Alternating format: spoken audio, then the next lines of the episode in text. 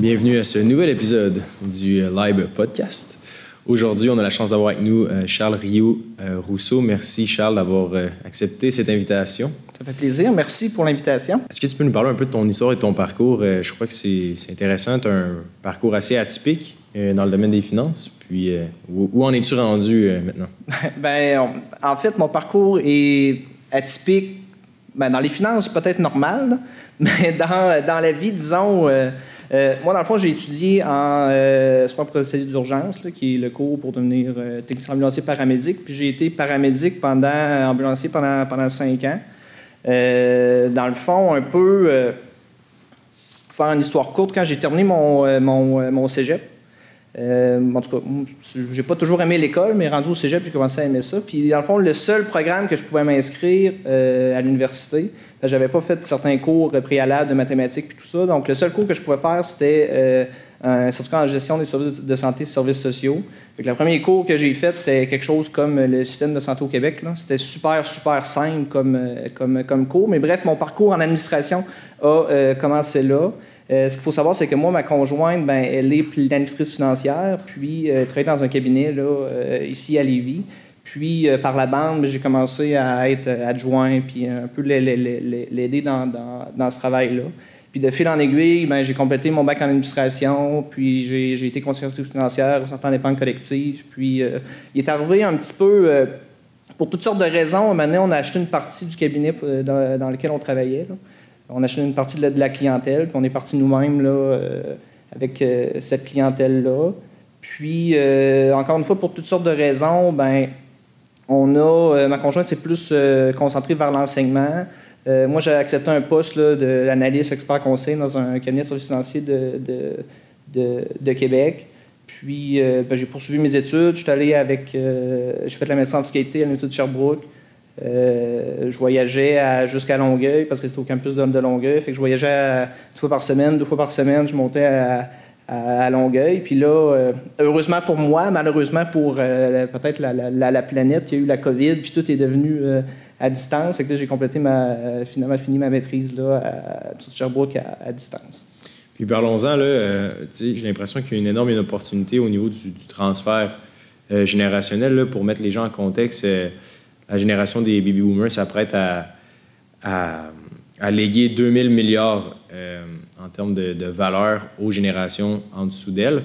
En Amérique du Nord, euh, la moyenne d'âge des conseillers financiers, les planificateurs financiers au Québec est un peu critique, au-dessus de, 45 ou 50 ans.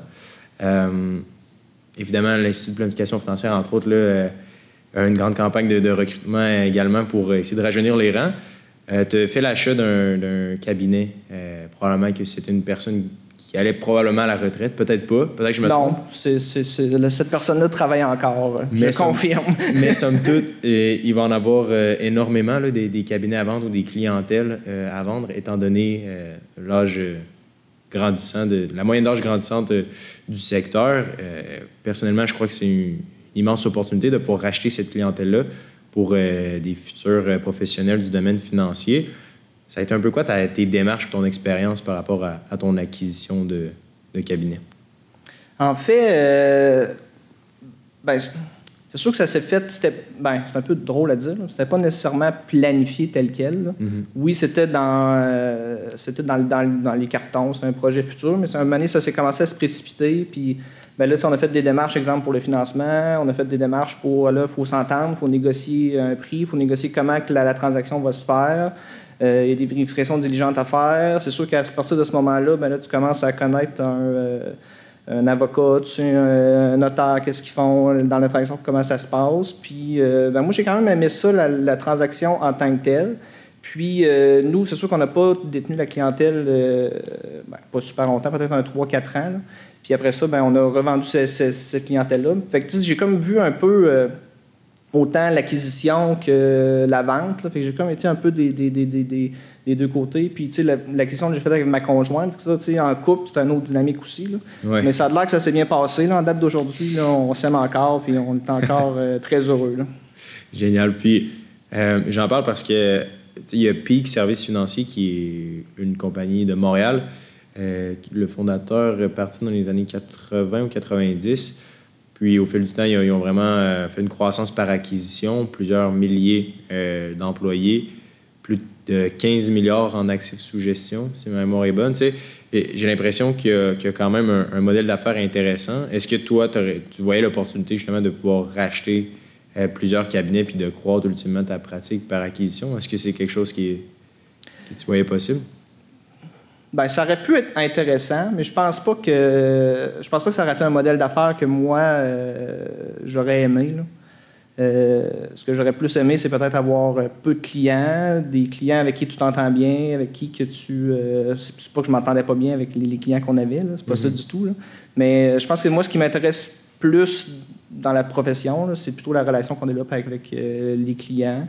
est-ce que est-ce, est-ce que, qu'on va dire, scaler puis avoir, euh, à, faire plusieurs acquisitions, puis etc.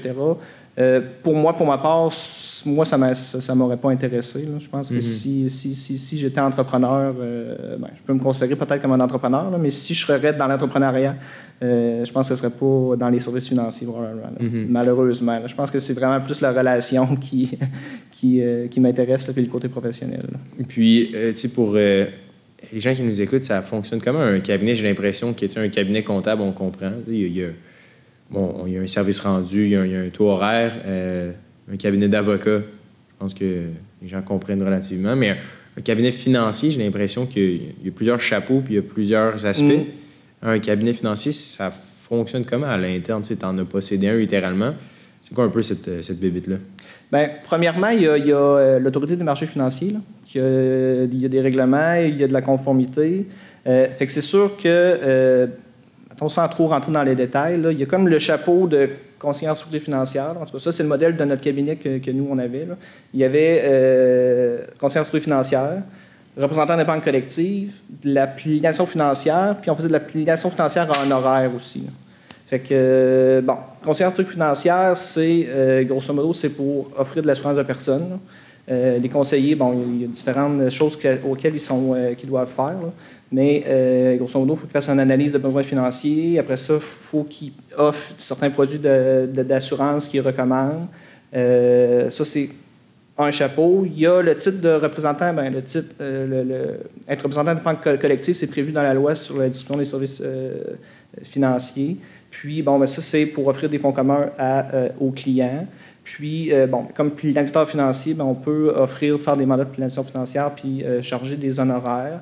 nous, dans notre cabinet, ben, notre modèle d'affaires faisait en sorte qu'on avait une rémunération soit par rapport à des fonds communs, par rapport à la distribution de produits d'assurance de personnes ou des, honoraires qu'on percevait sur de la, de la, planification financière.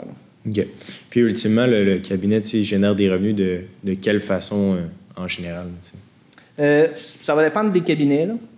Euh, si je parle pour nous, c'est sûr que nous, on était plus concentrés au niveau des fonds communs de placement. C'est sûr que la, rémunération provenait essentiellement euh, des, commissions de suivi sur les, fonds communs de placement. OK.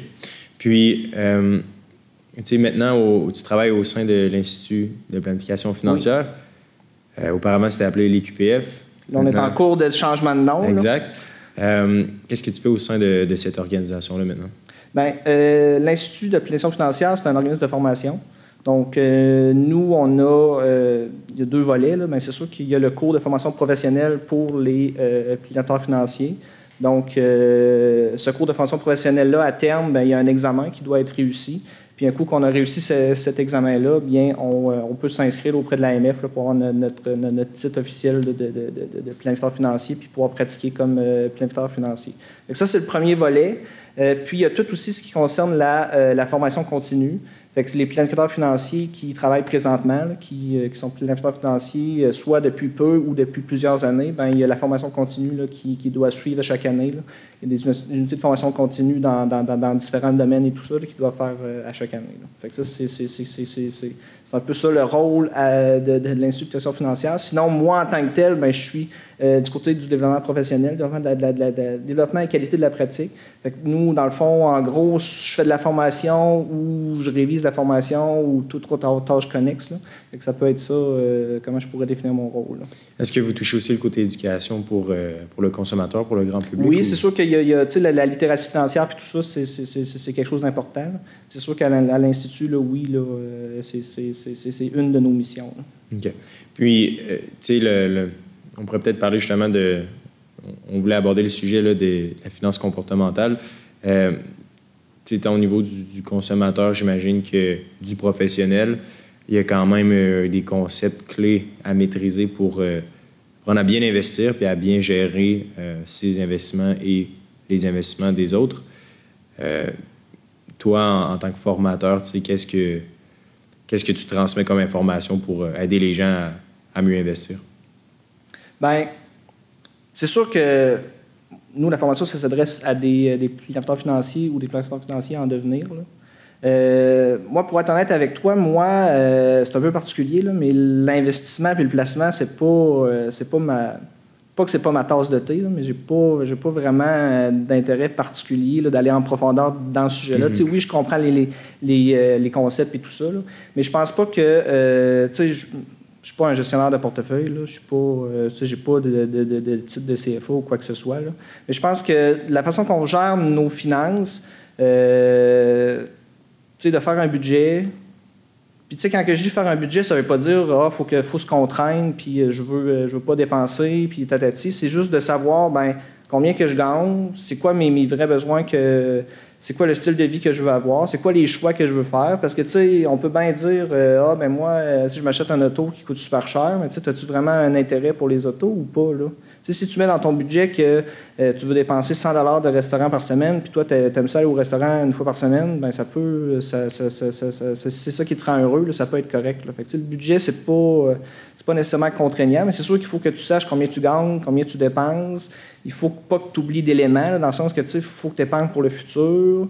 Euh, c'est sûr comprendre la mécanique du rendement et tout ça, je dis que les, investissements, ça ne m'intéresse pas, mais je comprends qu'il faut que tu aies du rendement sur ton capital investi et tout ça. Fait que ça, c'est euh, comprendre, faire un budget, épargner, je pense que c'est dans les conseils euh, de base. Sinon, si on veut aller plus loin, ben je pense qu'ultimement, je l'ai dit un peu avec le budget et tout ça, mais je pense qu'il faut plus voir, ben, c'est quoi vraiment qui est, important pour nous. Je sais que c'est pas tout le monde qui, a les mêmes ressources financières, mais même les gens qui sont euh, plus fortunés, ben, il faut qu'ils fassent des choix pareils. On euh, on peut pas dépenser euh, de façon illimitée. Il faut, faut faire des choix, puis selon nos objectifs, nos contraintes, le style de vie qu'on a, etc., ben, il, faut, il faut prendre ça en considération et non faire en sorte que s'enrichir, ce soit une fin ultime en soi. Non, absolument. Puis je pense que l'autorité des marchés financiers puis l'IPF j'ai l'impression que c'est deux instituts qui, poussent beaucoup ça de l'avant, là, un sens, là, de, de comprendre ses finances, puis mm. d'aller peut-être un peu plus loin, justement, que l'investissement boursier, parce que, veut, veut pas, ça, ça englobe une, une, grande partie de nos vies, euh, l'argent, l'investissement, euh, mais aussi, il y a comme tout un phénomène de, budget puis de compréhension qui entoure, puis de planification qui, qui est hyper importante. Euh, au sein de l'Institut, je me demandais, tu sais, on, a parlé un peu que la, la moyenne d'âge est était plus, euh, plus élevé que la moyenne là, en termes de, profession. Mm. Euh, vous, est-ce que justement c'est comme une mission importante actuellement? Parce que j'ai vu les efforts, les campagnes de recrutement à l'externe, ben mais d'un point de vue interne, comment vous, vous gérez ça? Ben c'est sûr que la, la, relève, c'est un défi. Oui, il y, y, a des diplômés à chaque année, mais ça remplace à peu près ceux qui, qui, qui, ont un départ à la retraite, là, qui ont des plateforme financier puis on planifie des retraites. C'est intéressant de prendre sa, retraite éventuellement. Ça fait du sens. Mais oui, euh, la relève, c'est un défi. Euh, à l'Institut, avant, ben, en date qu'on enregistre aujourd'hui, c'est encore l'IQPF, l'Institut mm d'application financière, mais il y a un changement d'image de marque là, qui va avoir lieu euh, au début décembre. Je ne sais pas, c'est quand toi, Hubert, tu as, prévu euh, diffuser. Euh, sous peu. Sous peu? Bon, mais sous peu, l'Institut québécois d'application financière devient l'Institut d'application financière. L'image de marque, le logo et tout ça est, revu. Puis c'est peut-être une approche beaucoup plus jeune pour attirer la relève, puis etc. Là. Fait que, oui, c'est sûr que, la, la, la, la, relève, c'est important. si on est à Lucar présentement, puis je crois qu'il y a plusieurs étudiants dans, dans la salle, mais euh, je, je, souhaite qu'ils vont euh, faire leur, leur, leur type de PLFIN, puis qui vont avoir une carrière professionnelle très intéressante. Oui, bien parlons-en. Je pense qu'il y a beaucoup de gens qui écoutent le podcast qui commencent à s'intéresser à peut-être plonger ou peut-être faire carrière dans l'univers des finances. tu as porté plusieurs chapeaux. Tu as été conseiller financier, tu étais propriétaire de cabinet, tu as une maîtrise en fiscalité. D'ailleurs, on pourra en parler également de la fiscalité, mais euh, c'est quoi un peu les, différents métiers, puis c'est quoi l'avantage de devenir planificateur financier? Bien, le planificateur financier, euh, on dit souvent des. des, euh, c'est comme un médecin généraliste ou un chef d'orchestre ou tout ça. Moi, j'aime quand même bien l'analogie du, du, combattant d'armes martiaux mixtes. Dans le sens que, tu sais, il y a plusieurs styles de... de c'est peut-être un peu violent comme exemple, mais il y a plusieurs types de... Il y a plusieurs types de, de de combo d'arts martiaux. Mais euh, c'est sûr que si on prend un boxeur, puis euh, qui se bat contre quelqu'un qui fait du jiu-jitsu, ben, peut-être que ça ne sera pas super, euh, super facile pour le boxeur. Mais en tout cas, ça, c'est un autre, un autre, c'est un, autre, autre histoire. Mais dans le fond, c'est le placeur financier, c'est d'avoir un peu une vision globale, d'avoir plusieurs cordes à son arc, puis tirer profit de ça. Euh, comme moi, par exemple, ben, oui, j'ai mon, mon, bac en administration. Malgré que je n'ai pas beaucoup d'intérêt pour le placement, je suis capable d'expliquer ça, puis je suis capable, j'ai quand même des, des, des, bonnes bases en la matière. Mais euh, les, tout ce qui est les aspects légaux, euh, les aspects successoraux, la fiscalité, les options pour planifier sa retraite, ben, tout ça, le planificateur financier, on va jouer avec, avec tout ça. Il y a, euh, ben, jouer, c'est pas le bon mot, mais euh, c'est, très sérieux, la planification financière. Mais euh, dans le fond, on va prendre tout ça en compte. On va le planificateur financier a toujours une vision globale. Puis ce qui distingue probablement le planificateur, le financier de tous les, les, autres professionnels, c'est que, exemple, le, le, comptable ou le fiscaliste ou peu importe, mais c'est que le planificateur financier, il y a toujours le l'angle d'approche, c'est que c'est quoi l'effet final pour la personne physique qui est devant moi. Même s'il y a, des, entreprises, soit des. On parlait de fiducie plutôt là, dans, les corridors, mais c'est quoi une fiducie, c'est quoi l'argent qui est là-dedans, mais l'angle du planificateur financier, mais c'est à qui l'argent va aller au, final, puis comment on fait pour optimiser tout ça, puis qu'on n'ait pas de, de surprise ou d'éléments qui sont néfastes pour la personne physique en tant que telle. Oui, puis parlons-en euh, de, de fiducie. Clairement, ça ne s'adresse pas à tout le monde, mais je pense que ça en intrigue plusieurs. Oui, mais je ne m'attendais pas à ce qu'on parle de fiducie. mais dans le fond, euh, la fiducie, c'est. Euh, ben, la fiducie, ben,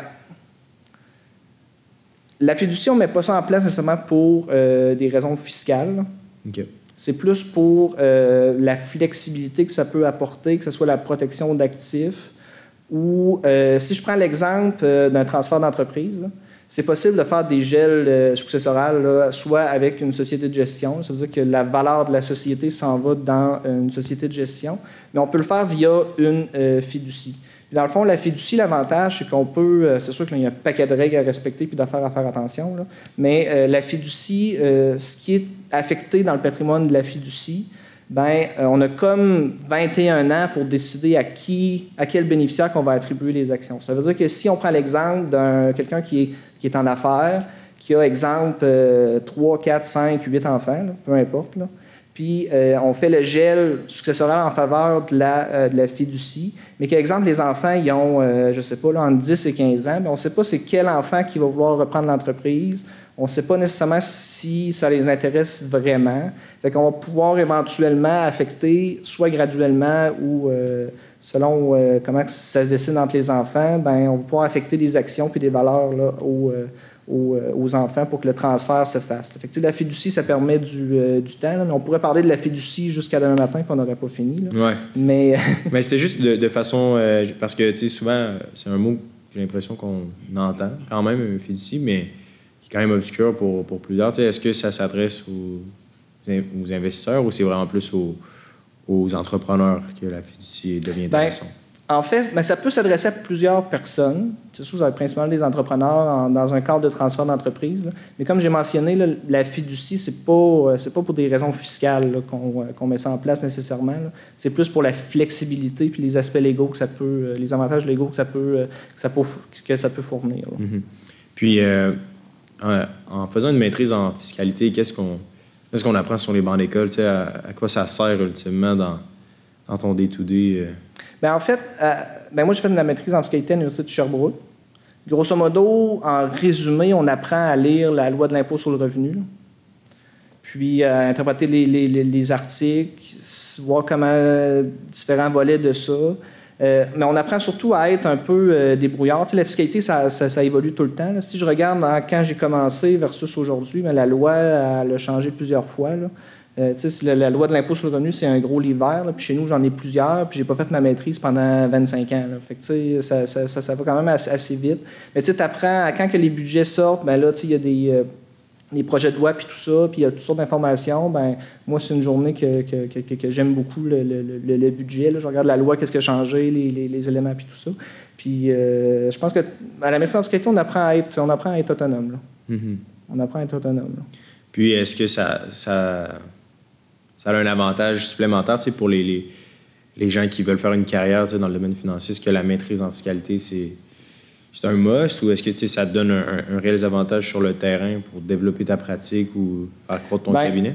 Ben, je dirais pas que c'est un must, mais je recommande, si, si, la fiscalité vous intéresse, puis le droit vous intéresse, euh, la fiscalité, euh, c'est un chemin à suivre. Est-ce que les deux, sont très interreliés entre le droit et le... Bien, en fait, la fiscalité, c'est du droit fiscal. on lit des articles, puis là, on regarde les définitions, puis là, on compare ça. Puis des fois, euh, comme fiscaliste, on s'amuse à, trouver des absurdités dans, la façon que c'est rédigé. Mais ça, c'est un type d'humour peut-être un peu, un peu euh, particulier.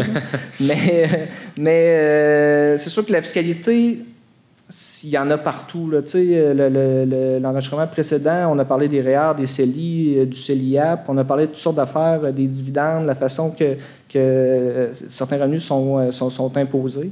Fait même si on, voudrait oublier la fiscalité, ça va toujours faire partie de la, de financière de, de, tout le monde. Oui.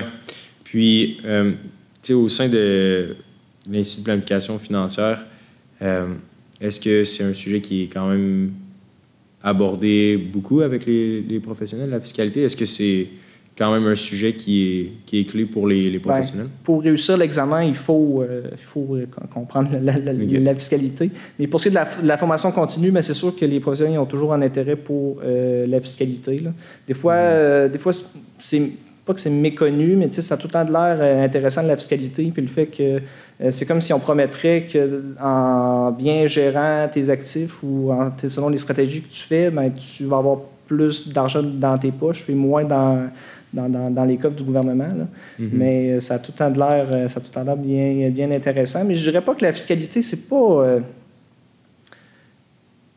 oui, on peut faire des optimisations puis tout ça, mais souvent, c'est plus euh, des erreurs à éviter. dans le sens que, tu sais, exemple, euh, euh, quelqu'un à la retraite, on, peut on peut retirer à peu près 25 000 de nos REER à chaque année sans trop payer d'impôts. C'est sûr que quelqu'un qui est retraité puis qui ne le fait pas, mais c'est comme une erreur peut-être d'avoir zéro revenu puis de vivre, exemple, sur ses CELI, mais c'est peut-être une, erreur à, éviter. La fiscalité, c'est oui, il y a des optimisations qu'on peut faire, mais généralement, c'est plus euh, des erreurs à ne pas faire. Puis parlons-en, je pense que ça pourrait être intéressant, les, les, fameuses erreurs à éviter. Tu en as parlé l'une d'entre elles. Euh, à la retraite, bon, le, 25 000. Est-ce qu'il en existe d'autres, des erreurs à éviter? Bien, pas faire sa déclaration de revenus. Ça, c'est à éviter. Ça, c'est à éviter.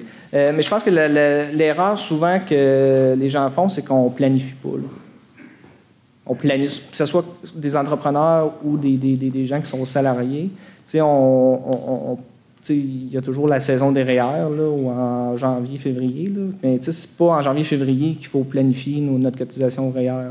Faut comment ça se fait en continu, puis il faut toujours avoir en tête que ben, est-ce que ça permet d'atteindre mon objectif de retraite? C'est quoi l'incidence sur euh, euh, ma, fiscalité dans l'année? Euh, c'est sûr que pas planifier ça en, continu, ça, c'est une erreur. L'autre erreur que c'est sûr qu'il y a tellement de mesures fiscales. si je parle d'une jeune famille, il y a l'allocation canadienne pour enfants, il y a euh, toute la notion des, frais de garde, les crédits, la déduction, etc. Ben, tout ça, il y a plusieurs mesures qui s'adressent à, nous selon notre situation. Puis euh, c'est sûr que si on regarde l'étape d'impôt, ben, le premier 15 000 est imposé il n'est pas imposé en raison du crédit, blablabla. Après ça, tu as, tous les, les, paliers. Mais ça, c'est euh, la table d'imposition de base. Mais si tu considères toutes les mesures fiscales, puis etc., qui s'appliquent directement à toi ou à ta famille, ben c'est sûr que euh, le portrait est complètement différent. Fait que ça, il faut le considérer. Ça peut représenter des sommes, des sommes très importantes. on ne parle pas de, exemple, quelqu'un qui n'est pas quelqu'un qui est à faible revenu, mais quelqu'un qui a une famille qui a des revenus d'à peu près 90 100 000, ça peut être ça peut représenter des bons montants, euh, les, les, prestations, les frais de garde, etc. Là, si dépendant du nombre d'enfants qu'on a, exemple, deux enfants, ça peut aller autour de 20 000 là, les, euh, les, les, incitatifs, puis etc. Mm-hmm.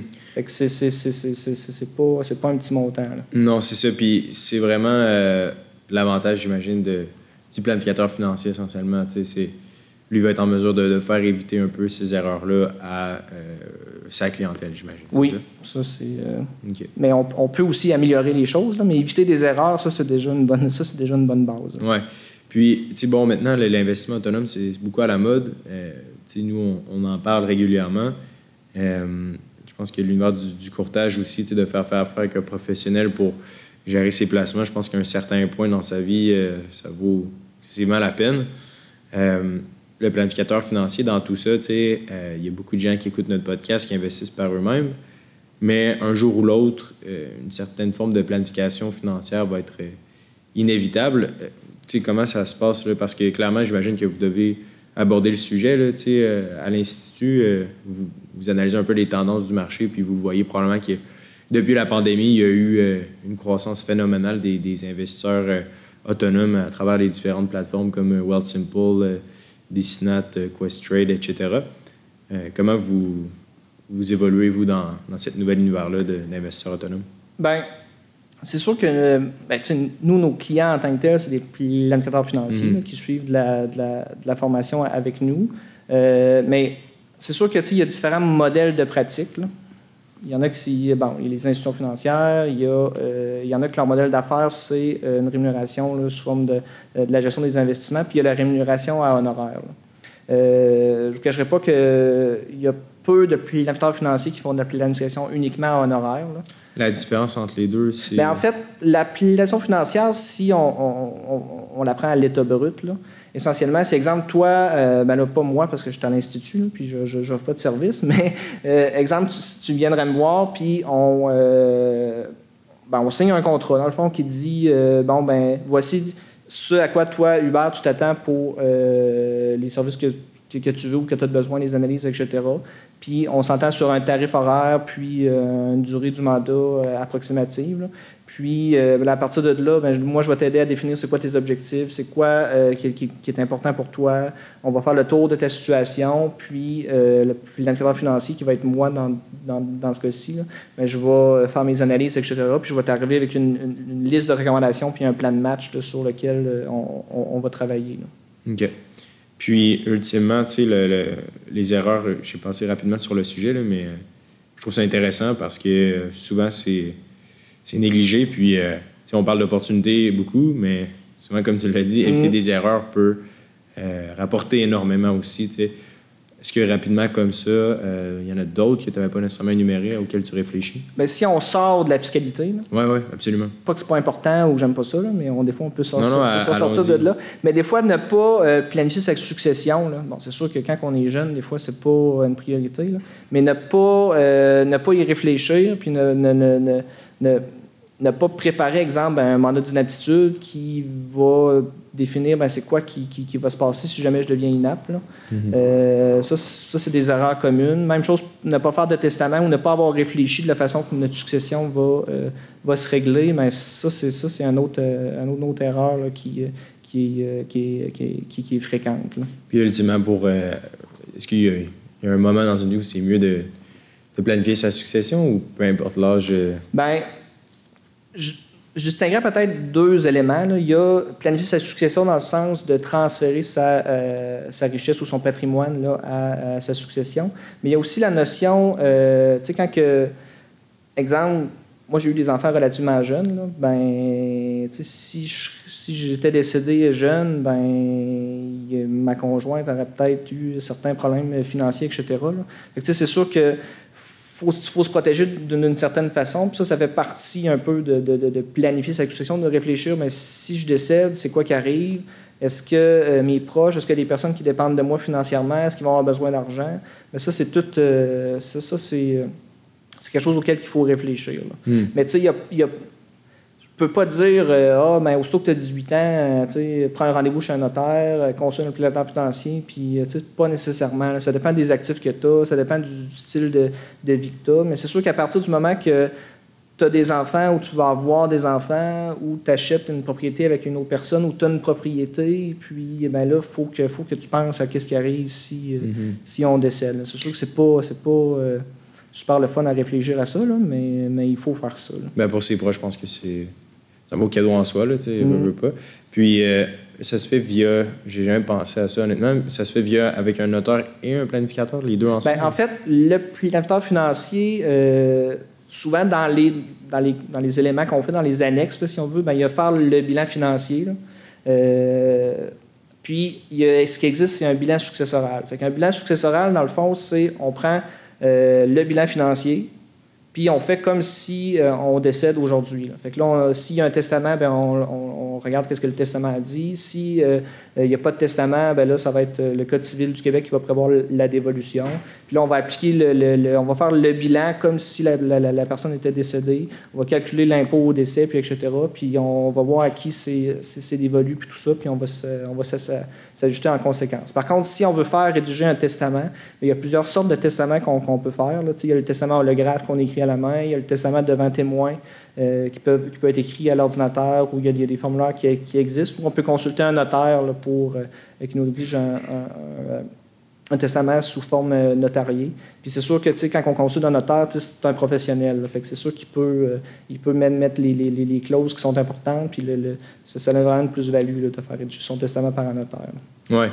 Non, j'ai plusieurs histoires justement dans, dans ma famille où un, testament aurait pu régler plusieurs euh, problèmes. c'est sûr que quand on rentre dans la dévolution dans le code civil, âme intestable, ben c'est sûr que c'est, des fois, ça peut être un peu plus compliqué. Surtout si on a des enfants mineurs à qui euh, des biens sont, sont, légués, ça peut devenir un peu plus contraignant un peu plus compliqué. Mm-hmm.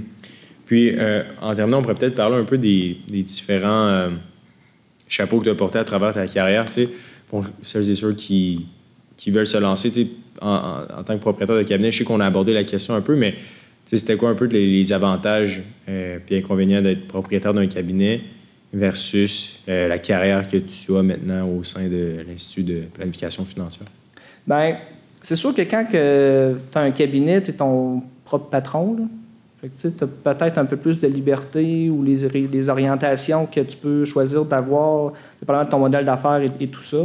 Euh, fait que ça, c'est sûr que c'est un avantage, mais en même temps, euh, nous, on était une petite équipe. C'était moi et ma conjointe, puis c'était ça. Fait que des fois, pas avoir vu euh, d'autres choses, d'autres cabinets, qu'est-ce qui se passe ailleurs, mais c'est sûr que c'est.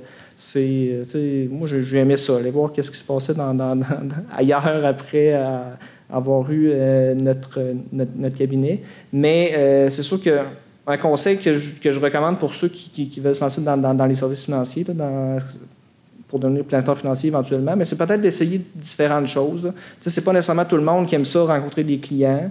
Euh, oui, l'application financière, essentiellement, c'est très euh, humain à humain, puis on échange les objectifs, les émotions et tout ça. Mais euh, il y a des planificateurs financiers qui, eux, ils sont plus en mode, disons, analyse, dans le sens qu'ils soit qu'ils font des calculs ou qu'ils rédigent des rapports, ou etc. Ça existe aussi. Fait que, on peut essayer les deux. Là. Moi, euh, ben, j'aime les humains, j'aime les analyses aussi. Là, mais entre les deux, c'est sûr que je préférerais euh, rencontrer des, euh, des, des, clients. Mais dans la formation, présentement, je me j'y trouve mon compte. Puis c'est d'autres, d'autres défis, puis c'est très créatif. Génial. Merci infiniment, Charles, d'avoir été l'un des nôtres. on pourrait enchaîner avec la période de questions, s'il y en a. Une bonne main d'applaudissement.